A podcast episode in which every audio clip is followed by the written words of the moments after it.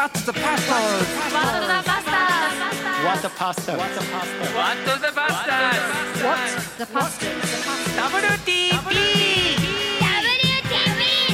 What the what the pastors? はい皆さんこんにちはワットザバスターズ大島重則ですあっという間にですねもう9月中旬となってきました暑い夏が終わってえー、皆さんどうですか？元気ですか？もうどうなってることやらあ撮ってる時期はですね、えーまだまだ秋にはなっておりませんが今日はですね WTP 実は PBA このラジオ番組を送っておりますけれどもお今までにはないゲストに来ていただきました、えー放送作家をしていてラジオパーソナリティでもある大村彩人さん拍手よろしくお願いします。大村彩人です。お願いします。いやー大村彩人さん、はいえー来ていただいてありがとうございますありがとうございます。いい声だよねやっぱり大島先生には 大島先生こそいい声ですよ。いやいい声だなと思ってなんか聞いてわかる声だなってあのーうんうんうんよくラジオで喋ってて、うん声に名札ついてないとっていう話をするんですよ。ほう。まあこれ歌声でもそうなんですけど、ラジオっていちいち誰ですっていう機会がないので、はい。1時間ぐらい聞かないと名前名乗んなかったりとか、まあ今調べれば出ちゃいますけど、まあ歌にしてもこの歌声はってピンとくる人がやっぱり売れてるというか、うん。じゃないですか。うん。そういう意味で私の声はいいかあー悪いかとかわかんないですけど名札はついてるかなという自覚はありますね。確かに、はい。確かに。大村さんのお番組聞くと、はい。おーすぐわかるもんね。あ本当ですか。うん。ありがたいです。なんか似たような男性の声の人と何人かとやってても、はい。ちゃんと今喋ったのは大村彩人です。そういうの名札がつくっていうの。これは私の表現ではあるんですけど、はい。えーついてるとあラジオ向いてるかもななんていう話をあー本当、はい、出ます。えー大村彩人さん埼玉県出身で、はいラジオの放送作家構成作家、23年目はい、そうです。2001年の1月からやっております。これどうやってなっていくのかっていう話も後から聞きますけど、もうね文化放送大竹誠のゴールデンラジオもこれ超お化け番組じゃないですかもう長いですね。2007年から始まっている番組で私が2008年から関わっているので15年と関わ15ってます年、ね。はい。でさらにですねまあ、いろんな文化放送の放送作家やってらっしゃいますけど、はい。おご自分の番組もあってベイ FM9 の音域。はい。これ何ですか？これ音楽番組ですね、うん。音楽番組。それぞれの曜日の DJ が、うんうんうん。あー珠玉の、うん。邦楽日本の音楽を選んできてかけると、うん。で私はあの月曜日はスージー鈴木さんという音楽評論家とうん。2人で、えー選曲して、うん。ああだこうだ言いながら曲をかけていく、うーん基本的にフルコーラスかけると。うん。はい。あもうい大体1番だけだったりとか。とかね、そう途中で上がってきたり、え2番終わったらどうですか？とか言って喋り出したりするねそうじゃなくてイントロうんかぶせないしうん。イントロも聞いてもらわない。なるほど。アウトロだって、えー作ったミュージシャンは聞いてもらいたくて作ってるんだからなるほど。黙ってると。黙っとけと。はい。で曲開けたらうわーって喋り出すって、はい。そして新ラジオ。はい。これはどんな番組？新ラジオは木曜日を担当してるんですけれども、えーヒゲ男爵のうん。ル山田るい53世さんとうん。2人で、えー街からの抜けた夕方の、うん。夕方から夜にかけての何とも言えない 4時から7時ってもう働いてる方は、うん。えーもうすぐ仕事終わるなとか、うん。終わって、うん。えーあ子供迎えに行かなきゃとか、あ部活帰りだとか、ちょっと力の抜けた時間に力の抜けた放送を、なるほどね。やろうかな。とだから4時から7時3時間あるから,、はい、そう思うとその時間に本気でなんかラジオの前座って聞くっていう時間じゃないと。ないんですよね。本当いろんなシチュエーションがあって1時間だけ聞けるとか最後の1時間だけ聞けるみたいな人がいる中で、えーどう構成したらいいのかなとかん。今はラジコのタイムフリーっていうのがありますんでえー帰ってから最初の4時台どうだったか聞こうとか。うん興味持ってもらえるようなうん。内容でやってますね。へえまあ時間帯も狙っていろんなこと考えながら、はい。あのダラダラと喋るっていう。だらだらと そうなんです。このダラダラがすごくね皆さん、えー、と聞いてもらって面白いのはポッドキャストの3人寄れば無駄な知恵っていう、まあまさか大島先生がねここまでチェックするとは思わなかったいやいや俺ねやっぱ今日大村さん会うからさ、はい。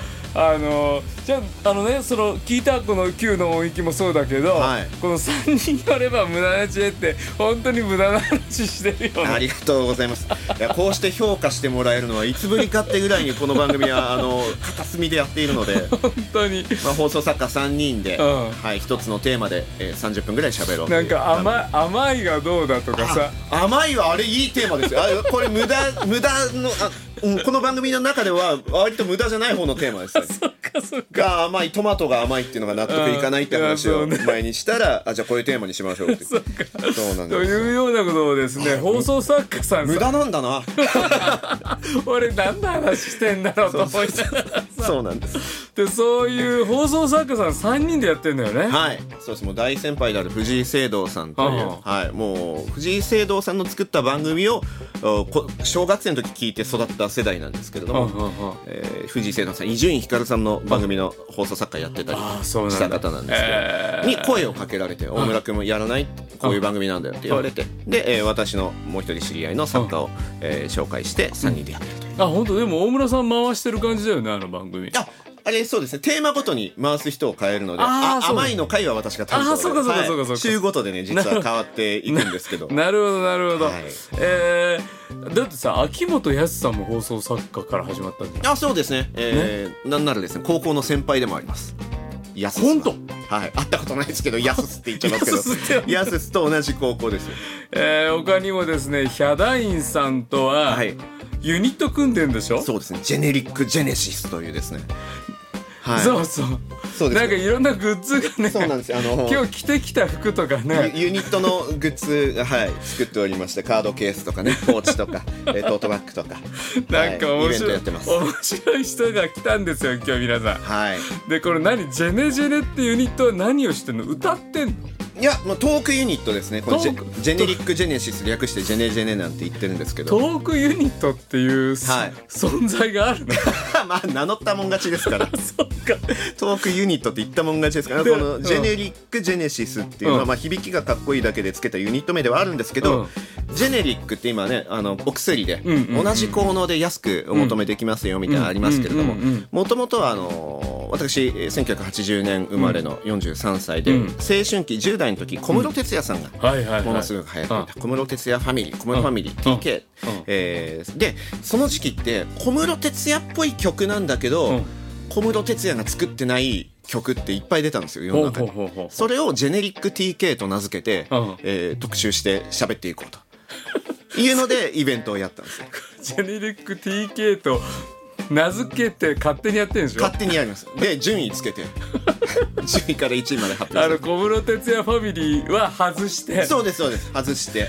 あのい影響を受けた人たちはい。の順位を勝手につけてそれをトークするっていうはい。ユユニットを。はい。でそれをヒャダインさんとはい。キャッキャ言いながら、そうなんです。ヒャダインさんと別に一緒にレギュラー番組やったことあるわけじゃないんですけど、うん。放送局でちょっとすれ違ったり共通の知り合い通じて喋ったりしてるうちに、お互いにあ同じ年だし、うん。同じ視点持ってるし、うん。ちょっとチクチク言うの好きなんだなっていうのが分かって、うん。これをちょっとライブやりましょう、ってことになって、うん。えーでジェネリック TK の会より先日は、あジェネリックスピード。うん。スピードっていうあの女の子4人組デビューした、うんうんまあ、同じ90年代ですけど、うん。時もスピードっぽいのにスピードじゃないグループとか曲が結構出たので。そんなななんかうっすらわかる気もする。あそうなんですよ。これスピードあ違うなよく見たらみたいな。はい。そういうこと。をそれをちょっとチクチクチクチク言うんですよ、えーだからさそういうのを思いついちゃうんだよね。そうですね。常に考えながら、うん。これはこういうことができるなこういう企画ができるなとか、うん。こういうコーナーにもできるなとか、うん。これもっと詳しいあの人呼んだら面白く、えーうん。ライブとかできるだろうなっていうのは考えながら街を歩いてます。でもさはい。ヒャダインさんなんて、はい。まあすごく楽曲提供いもうものすごくしてますねこの10売れっ子じゃないですか。はい。売れっ子です。あーでそしてその人と渡り合ってさ、はい。トークできるっていうはい。大村さんすごいよね。まあそうですね。もちろん音楽だって作のってるわけじゃないでしょ？そうです。技術的に何か楽器弾けるって言ってもコードを抑えられるぐらいなものだし、えー曲作ってって言われてもできない。アレンジももちろんできないですけど、まあ、それでも90年代本当10代の時ってうん。時間がとにかくあったので音楽聴き込んでうん。インタビューとかも読んだり、えー分かんないなりにこの曲のここはこうかこういうコード進行だとか、うん。あこんな楽器使ってるのかうん。とかいうのはやってはいたので。うん特にだから10代の時の音楽に関してはヒャダインさんとあおお互いにですけど、うん。そんなのあったんだとかあそれ知らなかったって言いながらへできる。だからもうその時に詰め込んだ。詰め込みました、まあ、時間があったんですよ。もう部活もやってなかったんで 高校入った時に。もう自分で部活一人部活をやるしかなかったんで、だからはい、こういう人が今こういうことやってるっての俺ね夢だと思うのよ俺思うよ。思うよ。ええ。だからやっぱりさ一人でさ家帰ってさ、はもう本当に雑誌読んで、うん。ラジオ聞いて、うん。あの親からちょっと心配されてはい。これ大丈夫かなみたいな。そうですね。心配はきっとしてたんでしょうけど あのー何か言われることはなかったので、うんうん。割と放放置というか放っておいてもらえたので、うんいいろんなことができたなと思います。さっきもさもうこの番組撮る前にさ、はい。もう自分はクラスの中でも、はい。まあクラスじゃなくてもいいのか、もう4人か5人にしかはまんなくていいっていうか。そうですね、うん。はい。これね微妙なところでうん。23人分かってくれっていうよりは、あの45人なんですよ。おそう、はい。そこもちょっと面白いね。なんで、はい。あのお同じこの子が分かってくれるからいいとかうん。よりは、もうちょっとうん広めたいんですよ。なるほど。でそれが、うん。クラス全員になると、うん。ちょっと気持ち悪いんですよ。なわけないって思う自分がいたりするので、ね。45人分かってるっていう状態が一番うん。気持ちがよくて、なるほど。でなるほど。全く分かってくれない人もいる方が気持ちがいい。っていうのはむ中学生の時からそうでしたね。あの 中学生の時 YMO が再結成。まあ再生っていうんですけど、うん YMO の場合中学1年の時再生して、うん。私はもうそのタイミングでハマったんです。よ、YMO っていうのは、はい。細野晴臣さん。はい。そして高橋幸宏さん、はい。そして坂本龍一さん、はい。ね、今年お二人亡くなってしまったんですけれども、うんうんうんうん。まあ、この3人組、えーのバンドが基本的には1978年から83年までうん。活動して3回して、その10年後にうん。もう一回やるよと、うん。えーいう時にあこんな音楽が自分が生まれた頃にあったんだってドンハマりして、うん。で、えー自分で聞くだけにとどまらず、うん。分かってくれそうな友達にうん。知らせていくんです。ね。うん。で分かんない友達もいるんだけど、分かってくれる友達が、まあ、45人できて、うん。スネークマンショーのコントを書き起こして、うん。一緒にやってみたりとか、え？それスネークマンションこ書き起こすじゃない、はい。でそれをその45人の友達とやるってこと？やるんですよ。だ誰に見られるわけでもなく、うん。で当時配信とかもできないですからうんネットがないので自分たちでやって満足です。小林克也やってオリーブマサトやるから。じゃあ坂本さんやってみたいな。面白いね。そういうことをやってるのが楽しかったんですよ、ね、だからもう10代。10代。なるほどね、はい。えーっと僕はですねこのふ面白いこれいきなり始まって面白いんですけど 大村彩人さんとですね、はい。えー出会ったのが、うん。大村さんの、はい。お教会なんですよね。そうですね。行ってる教会、はい大島さんに来ていただきたい、大島先生に来てもらおうっていう、はい。うん。えー声を上げた時にコロナが始まった。り、まあ、その直前から声は、お声はかけてたんですけど、はい。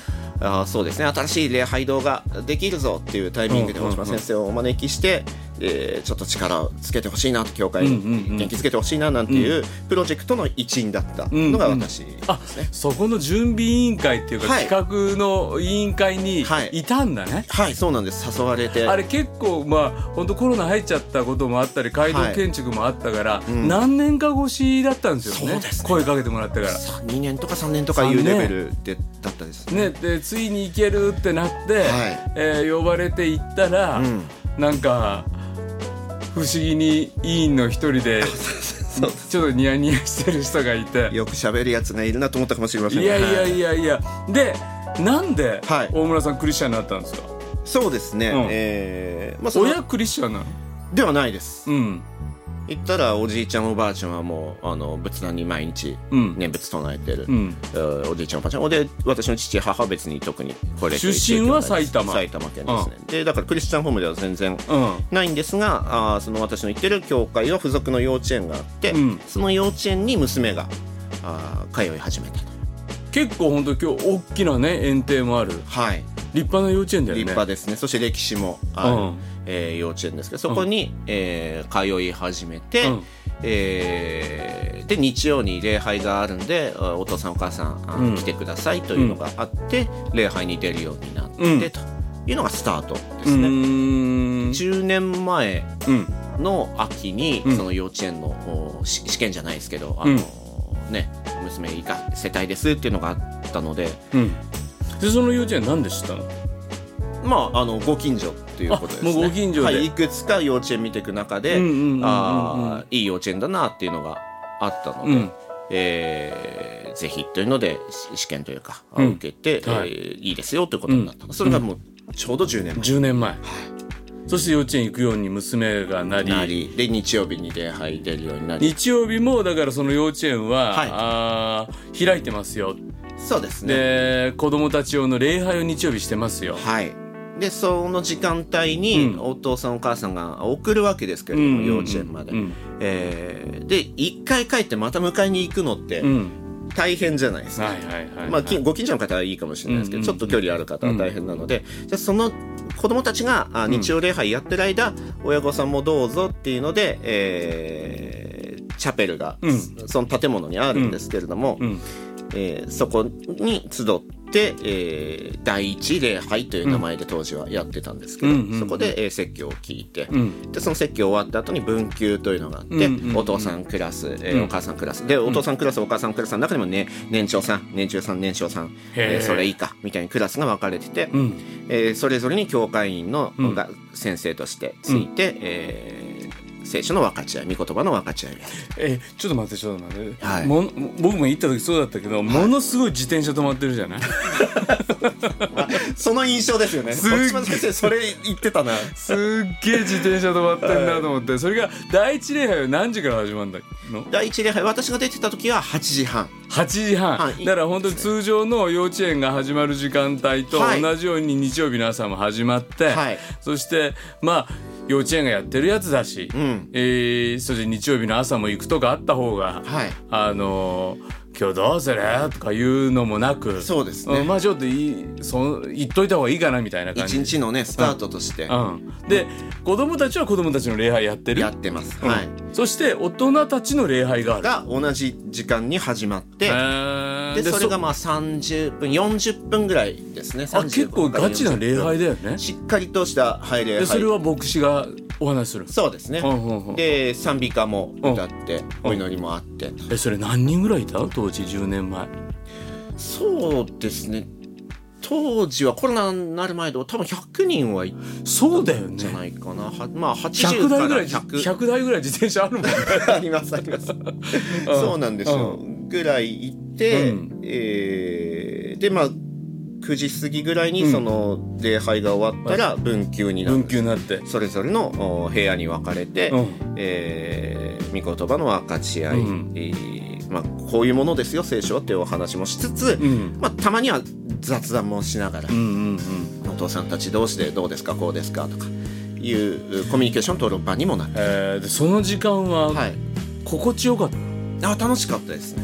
私は。まああのこれは証の時とかでもよく喋るんですけど、賛美歌を歌ううん。じゃないですか。うん。これ嫌だなとか恥ずかしいなっていう方の気持ちもわかるんですけど、うんうん自分はそれが楽しくて結構。うーん。カラオケでもなくはいはいはい。これ歌ってくださいねっていうのをうん歌うって、うん。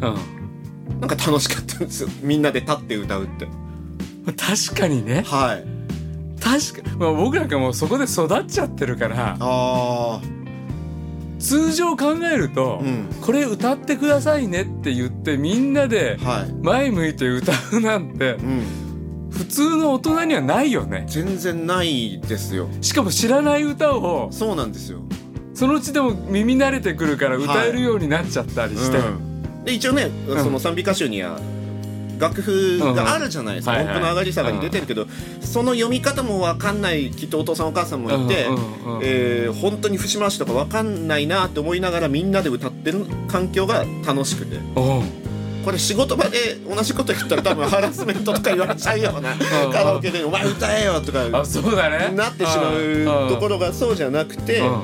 えー賛美歌をみんなで歌うのが楽しいな、うん。であの聖書の御言葉の分かち合いとか、うん。えー説教とか聞いてて、うん。あなるほどなとか、うん。こういうことだったのかと自分自身の人生とか重ね合わせた時に辻褄合うなみたいなことがいっぱい出てきたんですよね。ん。うん。なので礼拝出ることはあの全然苦痛ではなかったし文級も楽しかったし、はい、それが9時半ぐらいまでその文級っても9時半まであって、え子供たちをお迎えに行ってうん。帰ると、それが1年目でしたね、うん。ででもそれだけだったらクリスチャンなんないよねってういうん。話じゃないですか、そうだからその他の100人ぐらいの人たちは、はい。それ過ごしながらも、はい。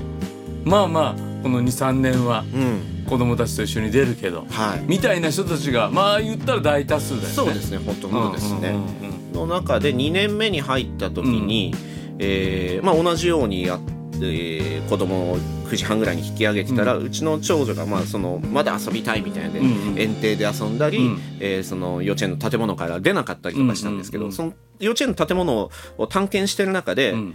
なんか子供たちが遊んでる部屋があったんですよ。うんでこの部屋何ですかって聞いたら、えー第二礼拝。うん。この第一礼拝の後に第二礼拝という、まあ、もう基本的に教会員が出る礼拝があるんですけど、そこに出る教会員の子供たちを預かってる部屋なうんです。ーんであれとあと今よくある10時半から始まる、はい、うー礼拝の、ん。お子供たち連れてクリスチャンの親たちが来て、はいはい。でも子供たちギャーって言っちゃうところがあるからだからもう子供たちの礼拝はまたその教会学校やってるから、はい。じゃあちょっとここで遊ぼうねスペースがあった。あるん。です。うん。英字科と呼ん。でるところだったん。ですけど、で、そこで、えーうちの娘が、なんかおもちゃもいっぱい出てるし、ん。お菓子も出るんだっていうのを知って、うん。遊びたいってなって、あじゃあすいません、ちょっと預かってもらえますかでもどうやったら預かってもらえるんですかっていうふうに聞いたら、じゃあ第二礼拝に出れば預かりますよというふうに言う。あ、まあそういうルールですもんね。じゃあ私第二礼拝出るんでお願いしますっていうふうに預けたんですけど、そう、大島先生今、10大体10時半から終日礼拝あるじゃないですかって話しましたけど、11時からだったんですよ、その時。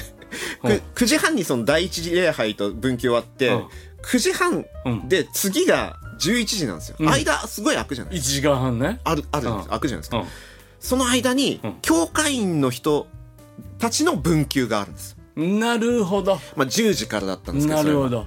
9時半に子供引き取って、うんまあ、10時ぐらいまでにえー時間に預けて、10時から、えー教会員の分級があるんで、ん。お暇でしたらあのそこも出ませんって言われて、うんうん教会員じゃないんですけど、ん。分級に出て、うんうんだから1日2回分級出てるんですよ。なるほどね。だから、あの、幼稚園のお父さん用の分級出て、はいそして今度はガチのクリスチャンのうちの分 分級に出て。出てうん。で11時前ぐらいに終わって11時からその第2礼拝が始まって当時プログラム割と長めだったので1時間強うん。12時終わるの12時過ぎてたと思いますあで、えー出席して子供を迎えに行くとからさ、トータル8時半からで行ってるからさ、そうなんですよ。4時間4時間。はい。あのさ、ガチなクリスチャンでも4時間あんまいないよね、そう午なんですよ前中ね。なんだったら今よりいるいたじゃねえかっていう自分のツッコミはあるんですよ。うんはい、でえーそれを2うん。年目からは、あー毎週のように繰り返していて、うん。で本当子育て大変な時期で子供もうん。ね、えー大変な時だったので、日曜の午前中これまるまるうちの妻は休む時間なるほど。になるのでだからお父さんが日曜日は、はい。あー送るし、うん。いや12時半まで、はい。なんだったら娘とす娘息子？娘ですね。娘と過ごすから、はい。もうちょっとママゆっくり休んでね。ねと。で加えて娘は、ほぼほぼそのね幼稚園の先生たちと英字科の先生たちが見ててくれるので、うん。自分も休めるわけですよ。確かにこれいいことだらけじゃないかと。確かに、はい。そうだよね。そしてちょっとおちょっと異文化体験自分はしながらそうですね。なんなんかわかんないけど大人たちが前見て歌ってる。悪くないなみたいな。悪くないなと思ったりとか。でまあやっぱりさ放送作家しながら夜遅かったりもするし、はいはい。で一人でものを考えるとかさ、うん。結構大切な時間だったりするじゃない、ものすごく大切ですね。うん。うんなので、ん。立ち止まる。で逆に言うと常に考えてるので、うん、立ち止まる時間になった。なるほど。本当安息日。なるほど。息詰まるようなうん。日々を過ごしてるので、うん。まあその息詰まってるのを楽しみながら生きてるんですけど。だからねでも普段はさ、はい。基本的にはもうアウトプットアウトプットじゃない、そうですね、うん。はい、そしてどうしたらこの番組面白くなるかとか、うん。あるいはあのくだらないことでも面白くするほ角度は何かとかさ、はい。そういうことをずっと考えてる中で、そういうこと考えずに、ただただ自分の人生振り返るとか、はい。立ち止まるとか、ん。かんそんな時間が貴重だったのね。ものすごく貴重でしたうんねそれはだから精神的な意味でもそうですし、うん。肉体的にもそうですね、ん。はい。いいとこだね教会って。めちゃくちゃいいとこですよ。あと本当にそうん。のシステムというか、うん。こちっちゃいお子さんいたら預かるよ。うん。で預かるのはその 第二礼拝出てる方の子供ですね、第二礼拝出てくださいってシステムが最高だなっていう だから預け子供も、だから本当にこれ毎週さご日曜日の午前中パパと娘で、はい。ずっと過ごす公園でとかなったら、ん。これも体力持ってかれるじゃない？ものすごく体力使いますよ、うん。うん。でもそあの同じ遊び繰り返すじゃないですかちっちゃい 子供って。小学生まで上がると違いますけど、うん。幼稚園ぐらいの時って本当に飽きずにやる、音楽でいうとミニマルテクノみたいなそのトンチャカタカチャカドンっていうのが微妙に変わってくみたいな。それ繰り返してると眠くなってくるんですよ究極まで行くと。これ相撲私好きで相撲も見に行くんですけど、ん。朝の8時半から夜の6時まで、ん。序の口からその横綱の取り組みまで全部見るっていうのをやってた時期があるんですけど、これもね眠くなるんですよ、うん。やること同じだからあ土俵上がって戦って降りて呼び出しやって繰り返していくとあこれテクノだなと思いながら うつもう、ね、眠そうになっちゃうんですけど、うんまあ、子供たちはしかもそれでもさ、ねはいね、寝かせないからね見て見てって言うからね見て見て引っ張って時には自分もやらされてとか。するのとは全く違うし、うん。でも子供はそうやって見て見てって遊んでくれる人たちがいて、はい。第二礼拝さえ出れば、はい。自分はこの時間を勝ち取れる そうなんですよ。本当に。いいシステムが、はい。教会に考えてあって。そうですよ、えー月に一度はあのね、うん。パンも食べられてっていう。ちっちゃい。ちっちゃい。えでもそれはさいつからさ、はい。でもそのパン食べようとかさ、はい。洗礼受けようってなるの？それはえでもそれが2年目までそうでした。そうですね、2年目の途中あたりだったか3年目に入ったかあたりで、うん。いやもう本当にね、あのー仕事とこの小さい子供を育てるっていうののが精神的にも体力的にもうん。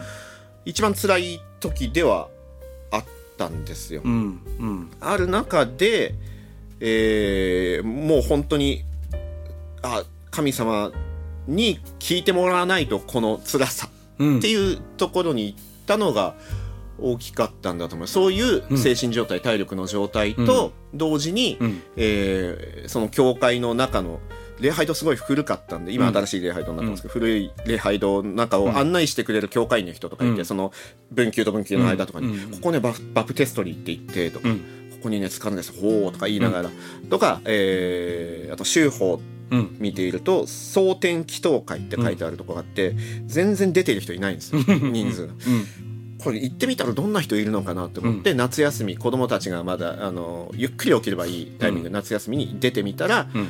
毎日来てるおばあちゃんがいて。うん。でそのおばあちゃんがこうやってお祈りはこうやってやんのよとか、うん。えー今回の今日の聖書箇所ここだからねはい一緒に読みましょうねみたいな強引に、うんうんえー 一緒にはい、えーじゃあ輪読するからねとかやっうんていくのが同時にあって、うん。あこれはもうこういう時なんだなっていうふうに思って、でも本当ボロボロでしたけどねあの精神的にも体力的にも。あの、うん。ババプテスマを僕はもう受けようと思うんです受けるんです受けようと思うんですよっていうのを初めて言った相手がその蒼天祈祷会にでずっと出続けてるおばあちゃんだったんですけど、うんおばあちゃんに言う時も二日酔いだったんですよ。うん。お酒も飲んだりとかして、それはそのあまりにも自分に自由な時間がなさすぎて、うんもう飲まないと一日終われない。はい、究極の時は寝仕事を、まあ、め今もまあそうっちゃそうなんですけど目覚めたら、うん。なんか仕事を始めなきゃいけないんですよ。うんで、えー帰ってきたら仕事を終えて帰ってきたら、うんもう寝るんですよ、うん。まあ、うお風呂入れたら入るんですけど。うん。で睡眠時間をそれでやっと確保できるんですけど、うん。この睡眠時間6時間寝てたら、うん。自由な時間がないから、うん。睡眠時間を4時間半にして1時間半うん。何もしない時間作ろううん。みたいなことをやっていったのがその時で。うん。本当に何の余裕もうん。なくて。うん。それ何歳の頃？3 5 6です、あ体力があったといえばあったんですけど、もうそんな生活繰り返していたら後々は帯状疱疹が顔面に出てみたいなことがあったんですけどでも免疫落ちてね。免疫落ちてはい。もうそれもあその経験もあ時だなとかもうその時はクリスチャンになっていてバプテスマを受けていたから、だから30代のさ男性のさ、あのー体力あるって自分でも思うし周りも思ってるから、はい。無茶するんだよね。しちゃいますね。そしうん。て30代半ばで本当に心もさはい。病むとかさ、うんうん。もう実際に病院行かなきゃいけない薬飲まなきゃいけないっはてい。追い込んでいる日本、まあ、男性だけじゃないけど、うん。この国のさなんか疲れ切ったうん。場所にはい。朝こんなに人数少ないけど毎日来るばあちゃんいると。いると。そうなんですよ。このばあちゃんは、うん。なんでここ来るんだっていうのはもうキーに移るよね。そうなんです。でうん。あの蒼天祈祷会の時間って決まってるんですけど、そのおばあちゃんはそれより早く来るんですよ。で鍵開けのと当番の人よりも早く来てたりとか。で後に私鍵開けの当番やるんですけあど本当？そのおばあちゃんが早く来るから5時半に行かなきゃとか言ってて。またそれで体力ばあちゃんも別にさ文句言うわけじゃなくさ、はい。座ってんだよね。そうそうそう待ってるんですよ。よ夜明け前とか。遅いなとも言わずね。そうそうそう。遅かったわねとか言われないですけどでもそれま待たせんのもなって思ってで鍵開けそのおばあちゃんのはい信じてるものははい。本物だなって思うよな思います。思います。本当に思うし、あうん、だからこそ最初にその牧師の先生でもなく、うん。そのおばあちゃんに言ったんですよね。うん。ん。バプテスマ受けますって言ったその時のうん。喜び方うが、ん。はあ喜ぶってこういうことだなって思うぐらい喜んでまたこれがおばあちゃんだなって思うのが、うん。バプテスマ受けるってさっていうのをみんなに言い始めて ままだそんな暇ないでとか思いながら。それねあるあるだよね。あるあるなんだよ教会まだ言っちゃダメだよっていうのにさ もうさ嬉しくなっちゃ嬉って。しくなっちゃって。もうもう。だって牧師が最後に聞くぐらい。そうそうそう伝言ゲームで最後に聞く。そうなの？みえたいな。っつって俺に言ってよみんな知ってるよみたいなそうそう。なっちゃうぐらいあーそうそう。でも本当にそういうふうに。まあ弱くうん。一番人生で一番よ弱くされたうん小さく弱くなっている状態だったのがその時です。ねだからいいっぱい動いてるし仕事もしてるし、うん。なんだったら家政でも、うん。えーいるし、ん。えー家族と一緒に過ごしてもいるしうん。恵まれているといえば恵まれているけれども、おその中で小さく弱くなっている。で、うん。そんな小さく弱くっていいんだよ。だってそうじゃん。うん。人間ってさ、うん。みたいなことがやっぱ聖書うん。には出てきて認めてくれるんだな、うん。で、うん。小さく弱いものほどうん。祈りなさいと、うんいいんだ。祈ればいいんだ、うん。あとやっぱりその男性はっていう話ね、大島先生も今しましたけれど、辛いのよとか大変なのよっていう話ってできないんですよね。なんか自分が弱いんだとか自分が小さいんだっていう告白って、男性は特にできないし、うん。仕事仲間にはできないし仕事の愚痴は言えても、あいつ何なんだよは言えても、うん。俺ダメだなとか俺本当今弱っててっていうシェアはできない、うん。うんで私のしてる仕事ってこれ組織にいるわけではなくて完全にフリーランスで一人でやってるので、うん。それをこぼす相手もいない。うん。神様いるじゃん。っうん。てずっと言われてたんだっうん。て思ったんですね礼拝で言ってたことうでん。祈ろうと。うん。それが決意バプテスマを受けようと思っうん。でも今言ったさ小さく弱いっていう言葉をさうん、俺って小せえんだよとか俺って弱えんだよって本当はみんな言いたいじゃん、言いたいと思うんですよ、うん。言えたら楽になるじゃん。うん。でも言ったら負けなんだよね。なそうなんですね。そして、うん。勝ち負けがなんか存在しちゃってるんですよね。うんしてるんだよだってもう子供の頃からさ、足はは足が速いやつが勝ちだしさ、ん。勉強できるやつが勝ちでさ、ん。でそれできないやつは負け。はいで負けっていうのは稼げねえやつだみたいな、ん。またそういう世界に就職したら入っていくじゃない、はい。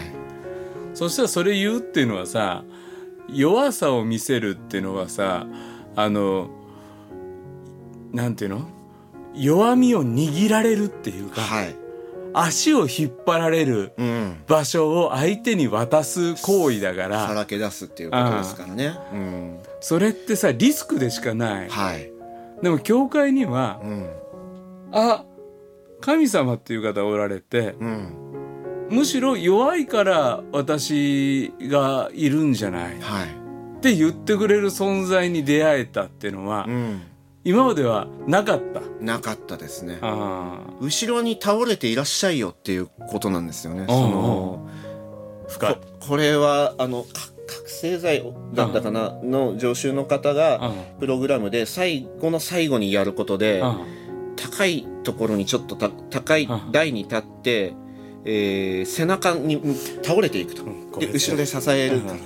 それができるかできないかみたいなところで、えーそのプログラムの終了うん。なるかならないかうん。みたいな、ああでそんなテレビ番組見た記憶が思い出されて、あ後ろ神様いるんだ。うん。で後ろじゃダメなんだうん。って思ったんですよ、うーん。後ろ向いてあ神様いるなってうん。今までも思ってはい生きてきたんだけど、うんうん。ありがとうね神様って後ろに向かってお礼言ってたりとか、うんうんで自分の目の前のことをカチャカチャカチャカチャうん。やって生きてきたけど、うん。神様向かなきゃ。うん。さあそれがバプテスマなんだっていうところまでたどり着け、たっていうのもありますね。でも俺さ今後ろっていうな倒れるんだって言った時にさ、はい。うん。俺牧師だから、はい。あのバプテスマってはい。後ろから行くんだよ、あそうですね。うんそう後ろに倒れました。そう。で後ろからガンと行って、はい。そしてこの首とね背中を支える手でね、そうそうガッ戻す。戻すわけそしてはい神様の前につたもう連れていくわけだよね、うんうんうん。で一旦死ななきゃダメなんだよね、はい。後ろ向きにね。沈められて。ああ。だからこの後ろに行くのってやっぱりさ、み水の中だし、はい。やっぱりみんな怖いわけ。うんうんちょっと体がちょっと力入っちゃってでも力抜いてって言って。うんそうですよね。力抜いて。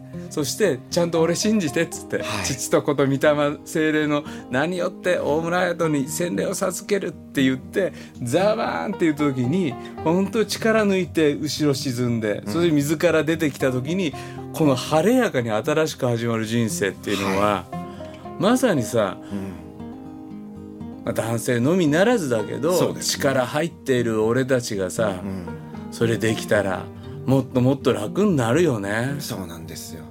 結構こういうことを歌ってる j p o p はうん。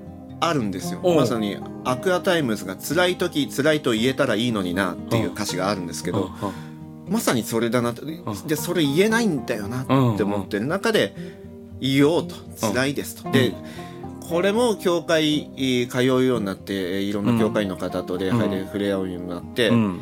祈ってくださいって最初不思議だったんですよね。こういうことがあるんで祈ってください。っていうこのシェアは何なんだろうって最初思ってたんですけど、まあ、共に祈る、うん。2人3人で祈るっていうことの大切さっていうのを、えー聖書で知って、うん。あまさにこのい何私今何々なんで祈ってくださいとか、うん。私の大切な誰々が何々なんで祈ってくださいっていうこのシェアも、うん。とてもいいし自分もそうしたいな、そうでありたいなと思えた、っうん。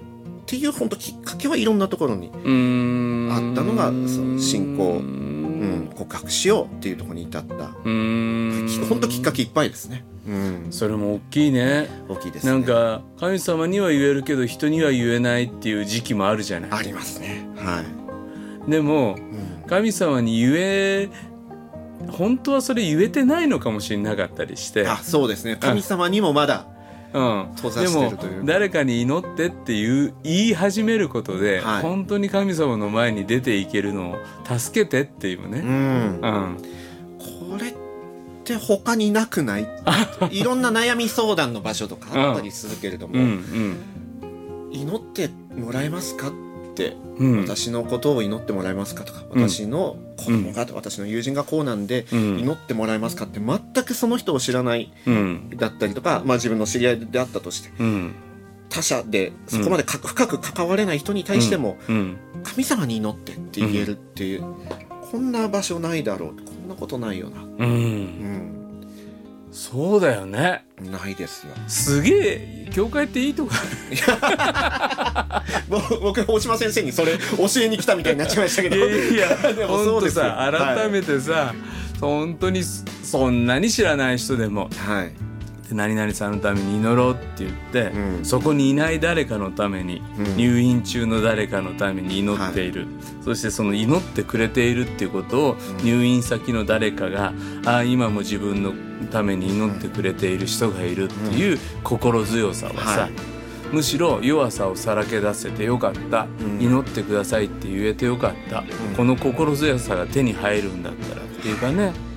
うん。その通りですね。えそれでさ何年前？洗礼受けたの？バプテスマ受けたの。67年になりますかねもうね、うん。はい。うんまだまだ67年かって自分で思うぐらいに、教会に関わってるので、うん自分で驚きます、うん。だって今その説教というかショートメッセージとかをそうなのよ。今さはい。教会学校のさそのお父さんたちのさ、はい。あのーお話とかをさ、はい。今やってんだよね。やってますね、うん。その今保護者礼拝っていう名前になったんですけど、うん。えー保護者の方向け、まあ、うん。今教会員も来ていいよっていうふうにコロナ明けからなったんですけど、そこで、えーその8時半から9時半の。そうですね。うん。25分ぐらい。うんを想定して30分ぐらい喋っちゃうんですけどうんうんあの今日の聖書箇所はここですっていうので、えーお話をしたりとか、うん。えー新たな祈祷会、その蒼天祈祷会をま毎日やってるんですけど、うん。土曜日の朝に、うん。朝の6時半から30分間、朝活っていう、うん。えー祈祷会をうん。自分たちで作って、うん。もうあの牧師の先生とうん。もう一人のうんクリスチャンの方、3人でチームを作って、うん。えーそこでも3週間に1回ショートメッセージと、うん。10分今日、お話をしたり。りえーでこの今うん。収録している月に関して言うとそれがそれぞれ1回あってもう1回、えー小学生のうん。礼拝でも喋りました。小学生に向かっても、はい。えそこには娘がいるの？娘はねき来てないんですよね。今はちょっと来てないんですけど。そっか。はい。じゃあ娘はもう来なくなっちゃってる、はい。そして、まあ、奥様は、うん。あー日曜日の午前中はもうゆっくりの時間だから。はでもでも反対はなかったの？かあのいなかったですね。あパパ何？洗礼受けちゃうの？みたいなことはなかっ妻にちゃんと話したんですけど、うあいいいいんじゃない？ってうんうん。いううんぐらいで、言ってくれて、はい、そして今、うん、教会学校でもそうですね。礼で拝でもお結構その今日メッセージうん。やるんだよみたいなことはいちいち伝えずに妻に伝えずに、うん。やったりしてるんですけど、あのーそのメッセージが良かったよみたいなのがうん。ママ友から行くみたいでもうなんかそういう時に言うやるんだったら言ってよと。私知らないってなんか変じゃないっていうことになって。あじゃあ今日行ってくるねとかメッセージやってくるねって言うようにしてるんですけど。えー、来てくれたことあんの？来てはないです 本当。来てはないですけど。本当。でも来てくれたらまた緊張するね。そうですね。こんなこと言ってんだみたいな。そう。でもちょっと嬉しいね。嬉しいは嬉しいですけどね。あのでもそうやってママ友って本当にシェア早いなって。さっきのおばあちゃんが喜んで伝えちゃうのと一緒で。うんよかったよっていうこともしあの すぐに伝わるんだなっていうの分かったんで。うんうんあのメッセージの間にこれ言わないでくださいねっていうのを 一回挟んでみたりするとちょっと笑いが起きたりとかして 肩の力抜いて、えー保護者礼拝聞いてもらえたりとか。えやっぱりその自分が第一礼拝出て説教を聞いてる時に、やっぱりもうちょっとその子育てしている人、うん。幼稚園の子供を持っている人がどんな気持ちで日曜の朝来てるかうん。っていうのを踏まえたうん。メッセージができたらより素敵だなって思いはどっかにあったので、クリスチャンじゃない時期からクリねスチャンじゃない時期。にもうちょっとここうまく喋ってくれたら俺うん慰められるのにってに思って、オッケーそのあたりまた続き聞かせてください、はい。皆さんからのお番組の絵の感想リクエスト待っています。次回もお大村彩人さんお話ししてくださいます。次回はですねなんで放送作家になったのかとか、はあるいは放送作家って何なのかとか。なるほど。うん。はい。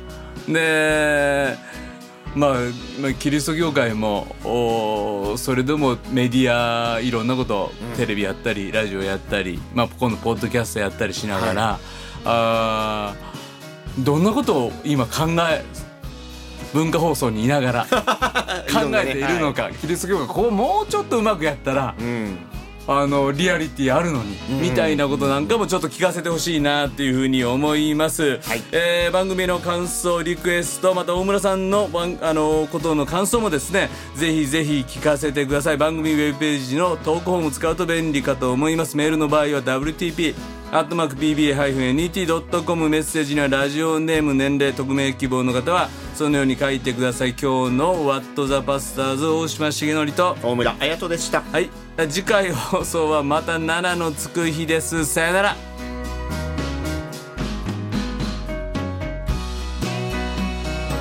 この番組はラジオ世の光テレビ「ライフライン」でおなじみの PBA 太平洋放送協会の提供でお送りしました。